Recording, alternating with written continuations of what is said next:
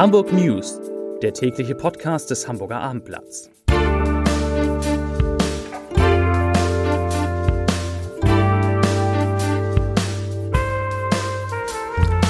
Moin, mein Name ist Lars Heider und heute geht es um den Besuch von König Charles III., der morgen nach Hamburg kommen wird. Weitere Themen. Ein HSV-Spieler wird wegen Dopings zwei Jahre gesperrt. Gruner und Jahr entlässt Mitarbeiterinnen und Mitarbeiter in mehreren Wellen. Und der Flughafen hat wichtige Empfehlungen und Tipps für alle, die über Ostern verreisen wollen. Dazu gleich mehr. Zunächst aber wie immer die Top 3, die drei meistgelesenen Themen und Texte auf abendblatt.de. Auf Platz 3 A7 Massenkarambolage führt zu langen Staus. Auf Platz 2 Stromausfall legt S-Bahn-Verkehr in Hamburg lahm. Und auf Platz 1 Farbanschlag auf Rathaus vor Besuch von König Charles. Das waren die Top 3 auf abendblatt.de. Ich versuche wirklich so oft es geht mit der Bahn zu fahren. Ich habe eine Monatskarte und demnächst dann auch das Deutschland-Ticket. Aber ich will mich trotzdem nicht an diese vielen Pannen, Verspätungen und, und, und gewöhnen. Heute war es mal wieder soweit. Dass mein Zug in der Regel fünf bis zehn Minuten zu spät abfährt, plane ich auf dem Weg zum Bahnhof immer schon ein. Dass er dann nach halber Strecke, Strecke stehen blieb und wir alle die Wagen verlassen mussten, das war neu. Grund war ein Stromausfall bei der Deutschen Bahn. Und einziger, schwacher Trost, ich war bei weitem nicht der Einzige, der betroffen war. Vielleicht Sie auch. Morgen ist es auf jeden Fall ratsam, es noch einmal in Hamburg mit dem öffentlichen Personennahverkehr, kurz ÖPNV, zu versuchen, denn viele Straßen in der Innenstadt werden gesperrt sein. Der Grundkönig Charles III. kommt mit seiner Camilla und wir vom Hamburger Abendblatt werden ihn mit einer ganz besonderen Titelseite begrüßen. Achten Sie morgen mal drauf, kaufen Sie das Abendblatt und halten Sie es dann vielleicht hoch, wenn Sie den König sehen. Das Wetter wird morgen übrigens auch besonders, aber leider besonders unbeständig von Regen bis zu heftigen Stürmen, vielleicht sogar einem Tornado, ist alles möglich. Auch das allerdings very British. Heute, also einen Tag vor dem königlichen Besuch, haben Klimaaktivisten der letzten Generation einen Farbanschlag auf das Rathaus verübt. Nach Angaben der Polizei besprühten zwei Männer kurz nach 9 Uhr das Eingangsportal aus zwei Feuerlöschern großflächig mit orangener Farbe.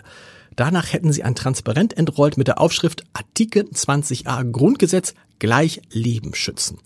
Die letzte Generation bekannte sich kurz darauf per Pressemitteilung zu der Aktion. Sie solle Bürgermeister Peter Tschentscher dazu motivieren, Zitat, die Bundesregierung zur Einhaltung der eigenen Gesetze und zum Schutz der Verfassung zu bewegen.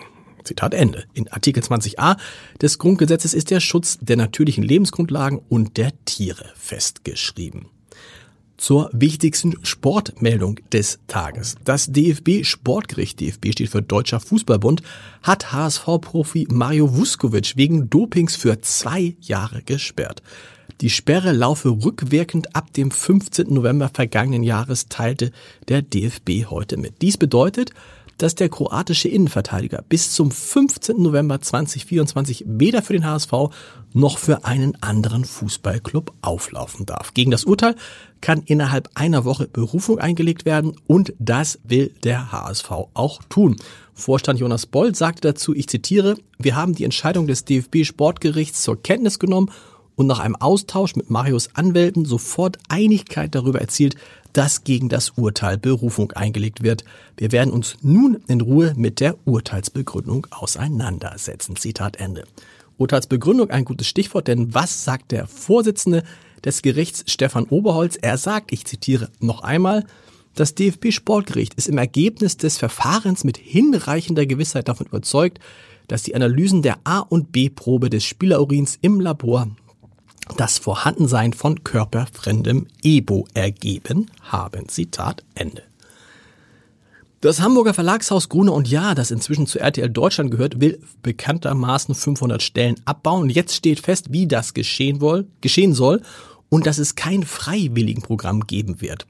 Genau für dieses Freiwilligenprogramm, also die Möglichkeit, dass Mitarbeiterinnen und Mitarbeiter auf eigenen Wunsch und mit einer entsprechenden Abfindung aus dem Unternehmen ausscheiden können, hatte sich der Betriebsrat ausgesprochen. Doch Das Unternehmen ist dagegen. Es möchte, so heißt es, Beschäftigte ansprechen, von denen es sich trennen will. Das soll in mehreren Wellen geschehen, soll heißen, Betriebsrat und Geschäftsführung beraten nach und nach, welche Stellen abgebaut werden sollen. Dann werden die entsprechenden Kolleginnen und Kollegen informiert. Dieser Prozess kann mehrere Woche, Wochen bis Monate dauern. Das Sozialpaket, das dafür verabschiedet und heute im Firmensitz am Baumwall vorgestellt wurde, geht bis 2026. Danach sollen Abfindungen von einem Monatsgehalt je Jahr Betriebszugehörigkeit gezahlt werden.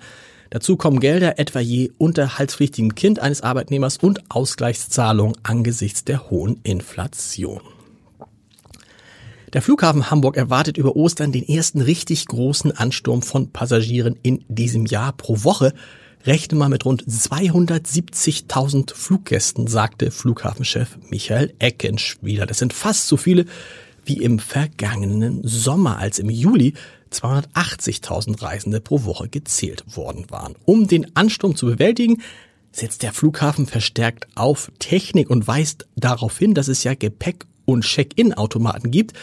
In Hamburg werde jeder dritte Koffer schon auf diese Weise aufgegeben. Und erstmals sollen Reisende zu Ostern die Möglichkeit haben, sich vor dem Abflug über das Internet kostenlos einen festen 15-Minuten-Slot für die Sicherheitskontrolle buchen zu können. Außerdem sollen die Wartezeiten dort online sichtbar sein.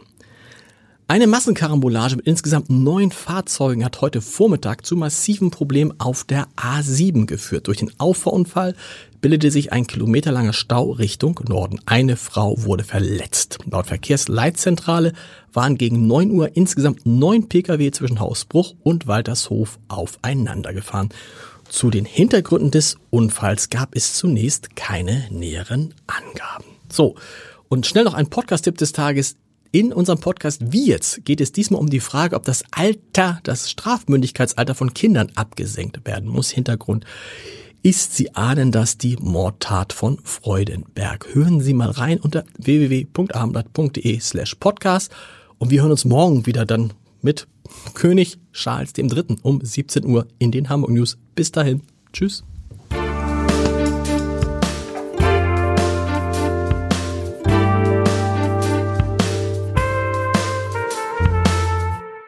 Weitere Podcasts vom Hamburger Abendblatt finden Sie auf abendblatt.de slash podcast.